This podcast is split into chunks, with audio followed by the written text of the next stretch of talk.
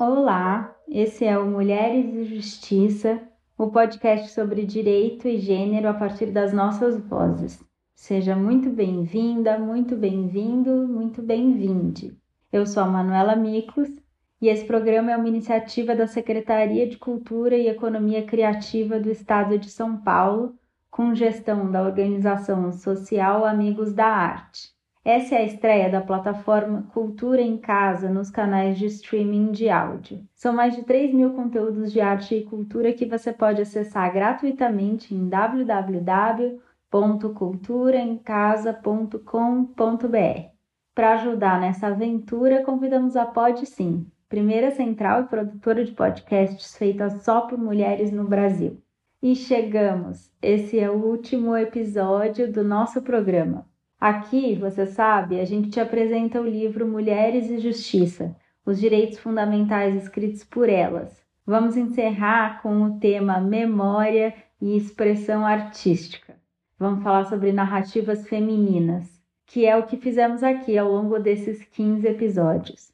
Também vamos conversar sobre ditadura, liberdade de expressão e mulheres artistas. Para abrir o papo, convido para nossa gravação remota a Carol Murta, que junto com a Inês Virginia Soares escreveu para o livro o artigo Ela lembrava do que ninguém devia esquecer, o valor jurídico da denúncia de Inês Etienne sobre a Casa da Morte. A Carol é arqueóloga, mestre em antropologia pela UFMG e doutora em arqueologia pela UFS. Oi, Carol! Olá, é um prazer ter essa oportunidade de divulgar esse trabalho, de poder conversar e compartilhar experiências com vocês. Carol, o artigo aborda a denúncia feita por uma mulher sobre a existência de um centro clandestino de detenção e tortura em Petrópolis, no Rio de Janeiro, à época da ditadura militar. A despeito das provas da finalidade do local, o seu processo de tombamento nunca foi concluído. Por quê? E qual é a importância do tombamento desse tipo de imóvel? Como que a arqueologia ajuda nesse processo de tombamento? Então, Manuela, este centro de detenção que você mencionou é a Casa da Morte.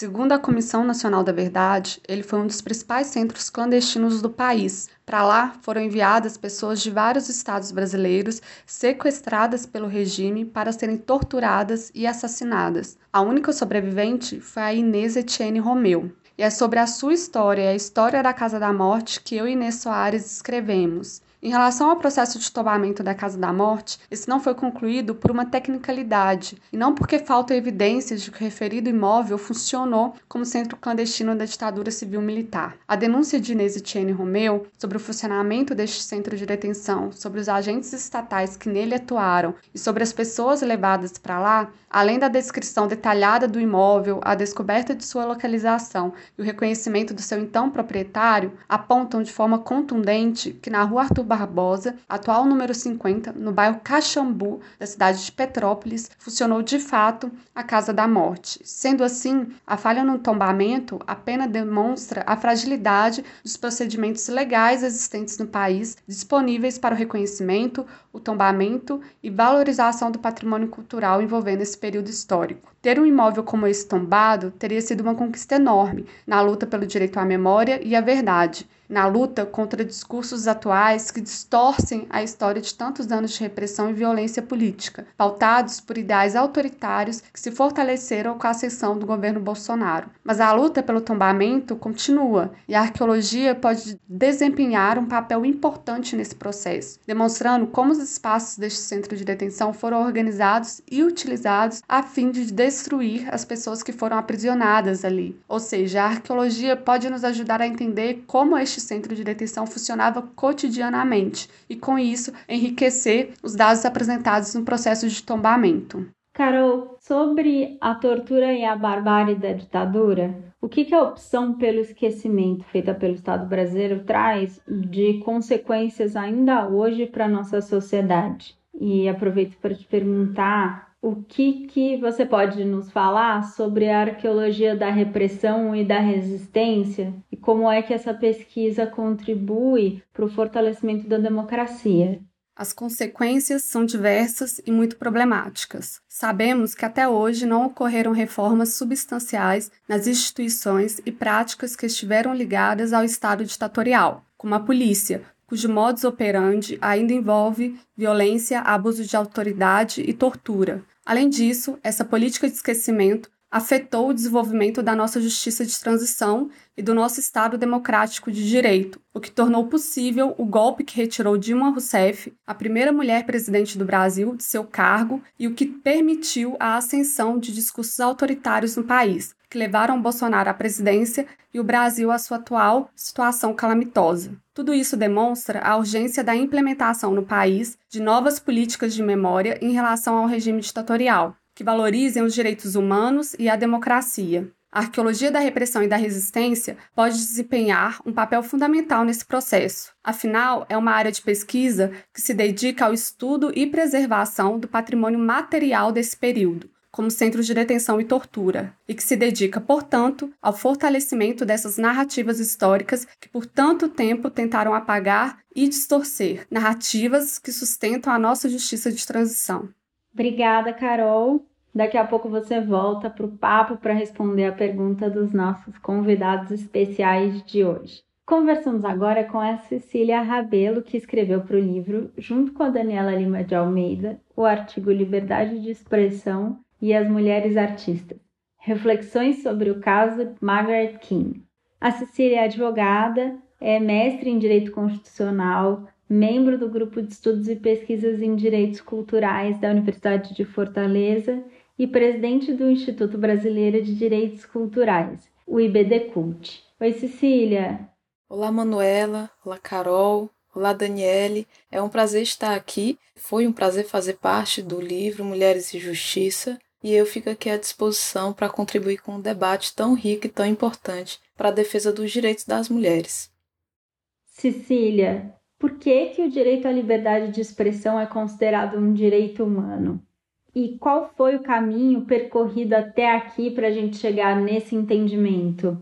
A liberdade de expressão é considerada um direito humano por ser um direito inerente à condição de humano. Né? Existem alguns direitos no âmbito jurídico que são inerentes à condição de ser humano, ou seja, independentemente da nacionalidade, do seu gênero ou de qualquer outra condição, todos nós, todas nós, temos direitos humanos que são aqueles inerentes à nossa condição de pessoa. A liberdade de expressão ela está dentro desse rol, junto com outras liberdades, mas especificamente a liberdade de expressão ela vem logo numa primeira onda de defesa de direitos humanos e de direito como um todo, que é a primeira geração de direitos humanos. Né? A primeira geração de direitos humanos, da qual a liberdade de expressão faz parte, ela vem exatamente proteger o indivíduo da força estatal. Então, para conter o arbítrio do Estado, os direitos chamados direitos de primeira geração, eles foram construídos, obviamente, uma luta histórica, né? não caíram do céu, foram construídos exatamente para evitar o arbítrio estatal e garantir ali um lugar onde o indivíduo pudesse se expressar de acordo com as suas próprias convicções. A liberdade de expressão, dentro dela, a gente tem a liberdade de expressão artística, que é uma especificidade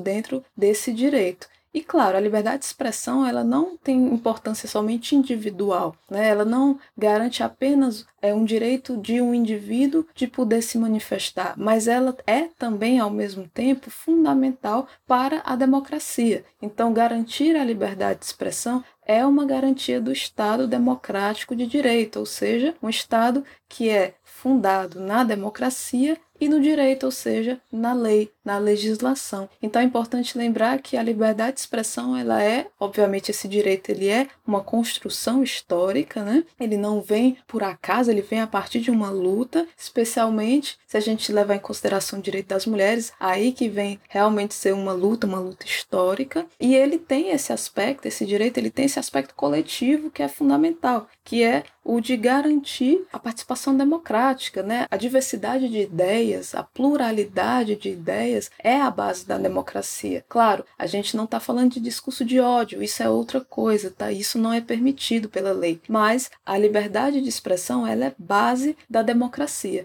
E mais, ela também garante a diversidade cultural. E aí, falando especificamente sobre a liberdade de expressão artística, a gente consegue garantir uma maior diversidade cultural, porque mais pessoas vão poder se expressar artisticamente, né, sem nenhum tipo de censura prévia, exatamente para garantir que existam ideias diferentes na sociedade, existam ideias diferentes é, no âmbito coletivo para que possam ser debatidas, para que possam ser refutadas ou acolhidas. Né? Então, a liberdade de expressão ela é tão importante no seu aspecto individual quanto no seu aspecto coletivo.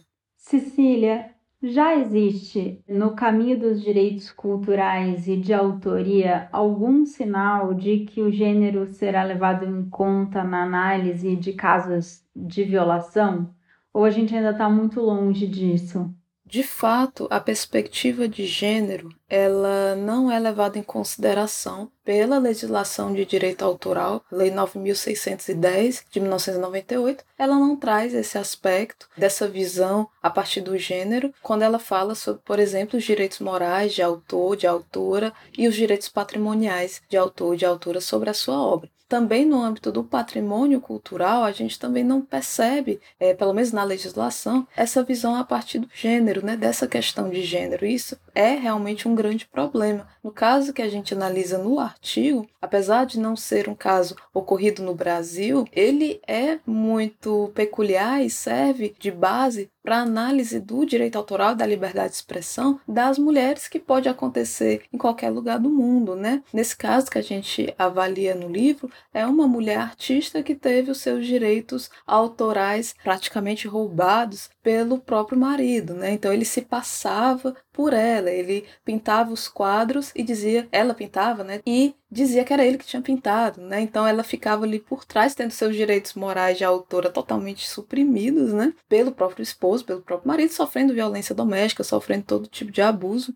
É, e um caso que durou anos e que só foi aparecer aí muitos anos depois. Ainda assim, lá nos Estados Unidos, onde ocorreu esse caso, também não há uma perspectiva de gênero em relação ao direito autoral das mulheres. Que no Brasil a gente vai no mesmo sentido, infelizmente, obviamente, porque esse caso, por exemplo, mostra o quão é necessária uma perspectiva de gênero na análise do direito autoral e da liberdade de expressão artística das mulheres. No âmbito do patrimônio cultural, a gente pode pensar, por exemplo, que essas proteções, por exemplo, a partir do registro ou mesmo do tombamento, elas não têm uma perspectiva de gênero. Há pouco eu fiz um artigo também com a Inês Virginia, a gente fala um pouco sobre isso, sobre como o patrimônio cultural, as legislações de proteção ao patrimônio cultural e material não levam em consideração a questão de gênero, infelizmente. Entendo que é uma luta necessária e que o papel dos tribunais é fundamental para é, garantir essa perspectiva de gênero. Por quê? Porque a legislação ela costuma ser conservadora, ela costuma manter as coisas no lugar. E é o papel do judiciário exatamente trazer essa visão a partir do gênero, que é algo necessário, que é algo que visa a igualdade, a isonomia né, entre homens e mulheres. Então, são os tribunais, sim, que podem fazer esse tipo de interpretação, esse tipo de análise. Não é porque não tem expressamente na norma que essa perspectiva não pode ser levada em consideração nos julgamentos. Até porque a gente tem a interpretação, a gente tem os princípios princípios é, que podem fundamentar essas decisões. Então, apesar de que a legislação em si de direito autoral que fala sobre liberdade de expressão artística não trata da questão a partir da perspectiva de gênero, isso não significa que os tribunais não possam analisar essas questões a partir da perspectiva de gênero. Cecília, obrigada. Já já eu te chamo de volta para o papo. Agora queria convidar para começar a nossa despedida desse podcast a Daniela Nigromonte, diretora-geral da Amigos da Arte, a organização social responsável pela gestão desse programa. Tudo bem, Daniele? Oi, Manu, tudo bem? Que alegria participar com vocês dessa iniciativa. E eu aproveito já para parabenizar pelos episódios anteriores, porque toda terça, meio-dia, fica aqui todo mundo ansioso esperando pelos novos temas. E é muito bom, né, que todos eles sejam temas sensíveis à equidade de gênero. Daniele, você pode começar contando como que se deu essa parceria entre Amigos da Arte e as organizadoras do livro Mulheres e Justiça, os direitos fundamentais escritos por elas? Bem, vamos lá. Trabalhar com cultura, Manu, tem dessas belezas é, de pensar, idealizar, criar, executar e depois conseguir ver tudo pronto. E por vezes até num espaço curto de tempo. Eu já conhecia a Inês, uma das organizadoras do livro, já acompanhava a militância dela no cenário jurídico, sempre trabalhando com temas que interessam muito a plataforma Cultura em Casa. E tivemos até a oportunidade de desenvolver em parceria algumas ações, uma relativa ao tráfico de pessoas, outra também relativa à lei do assédio. E deu tão certo que a parceria foi natural. Então, para a gente aqui da Amigos da Arte, que é uma instituição também é, gerida por um time feminino, acabou acabou sendo um presente a gente poder potencializar um conteúdo, um conhecimento já acumulado, não é, pela pesquisa de tantas mulheres. E aí, ousadas que somos, olhamos para o livro e pensamos que daria certo tentar partilhar aquele conhecimento, mas num outro suporte, não é, em outro formato. Mulheres e Justiça inaugura a Amigos da Arte em formato podcast. O que representa estrear nessa mídia predominantemente masculina, tanto entre quem produz quanto entre quem consome, com um programa inteiramente produzido por mulheres? Bem, é, tendo o livro como partida e pensando nessa outra possibilidade de um outro suporte para disponibilizar o conteúdo, isso coincidiu com a comemoração do primeiro aniversário de um ano da plataforma Cultura em Casa. E aí, naquele momento, a gente entendeu que era possível avançar, dar mais um passo, ousar. E aí mergulhamos então no mundo dos podcasts, né? Algo que nunca havíamos feito. E aí você tem razão nessa ponderação de que o setor, mas também o consumo de podcast, ele é um consumo predominantemente masculino. E aí eu lembrei de ter visto nas mentorias realizadas pelo Futuro um coletivo de mulheres que era responsável por todo o processo de produção de podcasts. É, achei incrível. E aí eu fui atrás delas. E ganhamos depois disso de presente uma parceria com, com a PodSim. E eu compreendo que isso pode ter um significado para além do simbólico, sabe? Para além de poder realizar, de trabalhar só com mulheres num ambiente é, acolhedor, é, é de verdade uma oportunidade de reconhecer, de remunerar e de potencializar, creio, o trabalho de roteiristas, de especialistas em áudio e outras tantas profissionais mulheres que já atuam no mercado e que produzem. Então, é uma forma real e objetiva de atuar e de trabalhar pela equidade de gênero. Para quem consome, eu acredito também que ter uma produção 100% gerida por mulheres possa ser um diferencial. É, assim como aconteceu comigo na história da Pode Sim, eu, num passar de olhos, ficou registrada na minha memória a história delas, justamente pela característica da totalidade feminina na produção. Eu acredito que isso possa acontecer também com outras mulheres que também fiquem instigadas a consumir produtos que tenham esse perfil. Obrigada, Daniele. E agora a gente escuta as perguntas dos nossos convidados especiais de hoje. Vamos começar com o Rodrigo Vieira, que é professor de Direito da Universidade Federal Rural do Semiárido em Mossoró, no Rio Grande do Norte. Olá, meu nome é Rodrigo Vieira, eu sou professor do curso de Direito da Universidade Federal Rural do Semiárido, em Mossoró, no Rio Grande do Norte. Eu gostaria primeiramente de agradecer o convite de participar do podcast para debater esse tema sobre direito e gênero e parabenizar é, a organização da coletânea denominada Mulheres e Justiça pela Alessandra Gotti, pela Inês Virginia e também pela procuradora Sandra Curru. Eu, antes de mais nada, queria ressaltar o papel que as novas tecnologias digitais da informação e da comunicação tiveram durante a pandemia, no sentido de organizar não só as nossas vidas na migração do real para o virtual, mas é, também com a promessa de facilitar o nosso trabalho, é, a divulgação daquilo que nós pesquisadores produzimos e é, aumentar não só o raio do nosso público, mas também o diálogo e a comunicação de pesquisadores e professores é, com é, pessoas, seja através das redes sociais, seja por aplicativos de mensagem instantânea, é, seja também através das plataformas de compartilhamento. Nesse sentido, é, eu gostaria de saber de vocês como essas novas tecnologias da informação e da comunicação afetaram o trabalho de pesquisa que vocês realizam, né? E de que forma elas foram importantes para uma mudança paradigmática né, de é, divulgação dos conhecimentos elaborados pelas pesquisas de vocês. Para completar, vamos escutar a pergunta que a Camila Achute nos mandou. A Camila é cientista da computação e empreendedora. Vamos ouvir a Camila e depois vamos ouvir a Carol, a Cecília e a Daniele. Meu nome é Camila Chute, eu sou cientista da computação, empreendedora, CEO e fundadora de uma escola chamada Mastertech. E hoje, vieses algorítmicos podem ser ainda mais cruéis pela sua escalabilidade que os famosos vieses inconscientes, que há muitos anos tolhem as possibilidades das meninas e mulheres mundo afora. Como vocês entendem que a economia digital influenciou e ainda vai influenciar os direitos e oportunidades das mulheres? Carol, vamos conversar com você.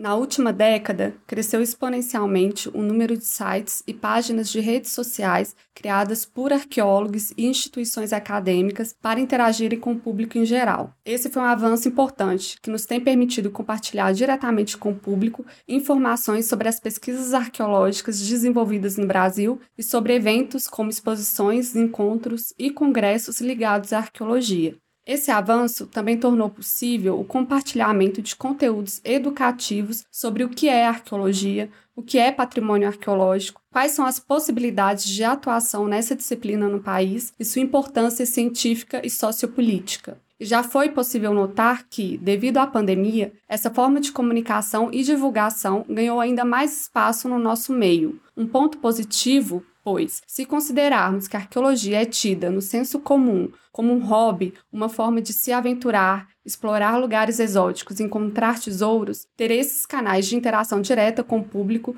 torna mais fácil a desconstrução desses estereótipos e a aproximação da população brasileira à arqueologia praticada no país, incluindo aí a arqueologia da repressão e da resistência que já discutimos aqui. Para completar, a pesquisadora Loredana Ribeiro já demonstrou que o conhecimento produzido por arqueólogas, mesmo essas já compondo pelo menos metade da comunidade arqueológica brasileira, não é suficientemente valorizado, citado e compartilhado nos meios acadêmicos tradicionais, como, por exemplo, em publicações científicas e nos planos de disciplinas de arqueologia dos cursos de graduação no país. Nesse sentido, mesmo considerando toda a seletividade atrelada aos algoritmos, a economia digital oferece um novo meio de atuação e de compartilhamento dos conteúdos produzidos pelas arqueólogas brasileiras. Atualmente já existem canais de YouTube de arqueologia criados por pesquisadoras que possuem milhares de seguidores. Além disso, diversos perfis em redes sociais de cursos de graduação e pós-graduação, de laboratórios, de museus e de projetos de pesquisa arqueológica contam com a colaboração de arqueólogas que compartilham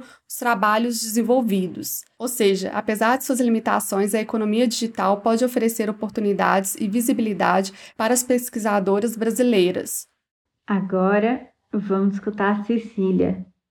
Bom, as ferramentas da tecnologia da informação contribuem para especificamente para a pesquisa que eu faço e para a pesquisa que o IBDCult, Instituto Brasileiro de Direitos Culturais, do qual eu faço parte, faz, porque faz com que nós possamos comunicar ao maior número de pessoas o que a gente já vem pesquisando há muito tempo. Também no grupo de estudos e pesquisas em direitos culturais, que é o grupo de pesquisa da Unifor, Universidade de Fortaleza, vinculado ao CNPq, nós já utilizamos a, as tecnologias da informação para transmitir nossa pesquisa, né, os nossos conhecimentos através do nosso site, através de canais é, no YouTube, através da transmissão ao vivo dos encontros que nós fazemos todos os anos. Todos os anos nós fazemos o Encontro Internacional de Direitos Culturais, que vai chegar na sua décima edição é, esse ano. E desde a quarta ou quinta edição, a gente vem transmitindo a época ao vivo e ao mesmo tempo que acontecia, né, lá fisicamente a gente transmitia pela internet e aí veio a pandemia e fez com que a gente aprimorasse o que a gente ia fazer, né? Então a gente passou realmente a fazer a transmissão 100% virtual. Então, a gente já vinha utilizando esses mecanismos no âmbito dos direitos culturais, que é onde eu realizo a pesquisa,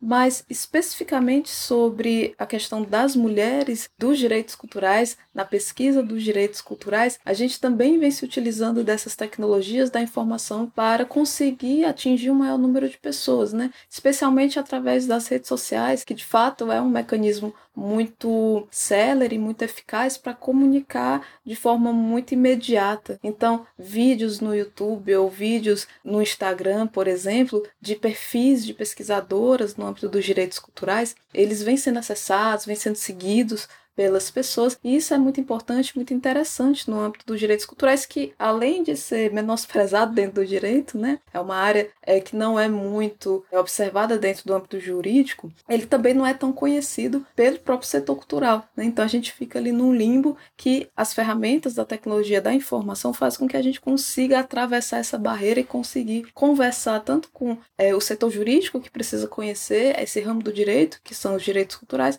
quanto o setor artístico cultural, que muitas vezes desconhece que existem regras e legislações sobre cultura, fomento, é, liberdade de expressão artística e todos os outros vieses dos direitos culturais aqui no país. Eu penso que a economia digital e todas essas é, ferramentas, elas têm, obviamente, como tudo na vida, dois lados, né? Um lado positivo e negativo. No lado negativo, porque, como dito, né, esses algoritmos eles são arbitrários, né? Eles acabam acabam fazendo com que é, exista um, por exemplo, né, um marketing estereotipado a partir do gênero. Né? Então, a gente vê, por exemplo, entrando em sites ou então nessas buscas de internet, que nós mulheres somos direcionadas a determinados produtos e serviços porque somos mulheres, né? Então, os algoritmos eles não são democráticos, eles são arbitrários e as, acabam muitas vezes reforçando estereótipos de gênero. Isso é um problema. Por outro lado, obviamente, essas ferramentas trazem mecanismos, como dito aqui, né, mecanismo para que nós, mulheres, possamos realmente tomar a frente dessa fala, dessa linguagem, dessa luta, porque podemos, é, de forma autônoma, colocar o nosso pensamento no mundo, né? Então não preciso mais utilizar de mecanismos de comunicação formais para falar o que eu penso, o que eu pesquiso e o que eu venho trazendo durante essa minha trajetória, né? Então não necessariamente eu preciso desse esses mecanismos formais. Eu posso utilizar um celular, por exemplo, como esse que eu estou utilizando agora, para falar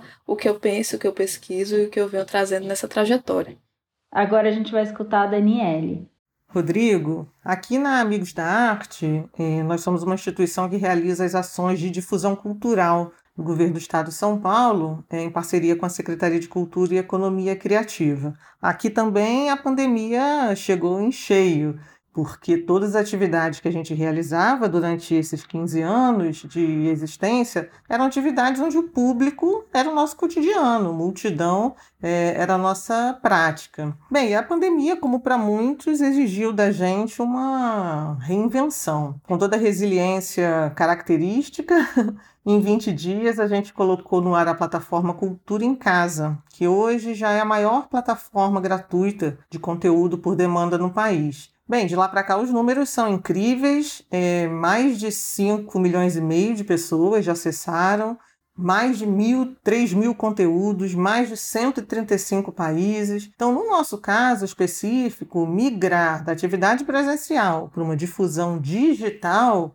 foi a saída, foi fundamental e deu certo especialmente porque serviu nesse período eh, em que a cultura foi atingida de forma muito emblemática durante essa tragédia da pandemia, a gente pôde seguir injetando recursos no setor, né? possibilitando que muita gente seguisse eh, com seu labor, pudesse seguir trabalhando. Não só os artistas com os cachês das atividades ao vivo, das lives, mas também todos os técnicos e outros profissionais eh, envolvidos. Então essa mudança, ela ampliou muito o alcance dos conteúdos culturais. E a gente sabe que nesse período de reclusão, de isolamento, é, consumir música, teatro, dança, é, cinema, é, tudo isso foram saídas fundamentais para alimentar a população durante o isolamento, né? o que seria, teria sido da vida de todos nós se a gente é, não tivesse esse, esse escape ou essa possibilidade de consumir cultura. Bem, para encerrar, tem um dado bem interessante do consumo da plataforma Cultura em Casa. Nós fizemos uma pesquisa com mais de 2 mil usuários e identificamos que o público feminino, atenção, feminino, é o que se destaca na audiência.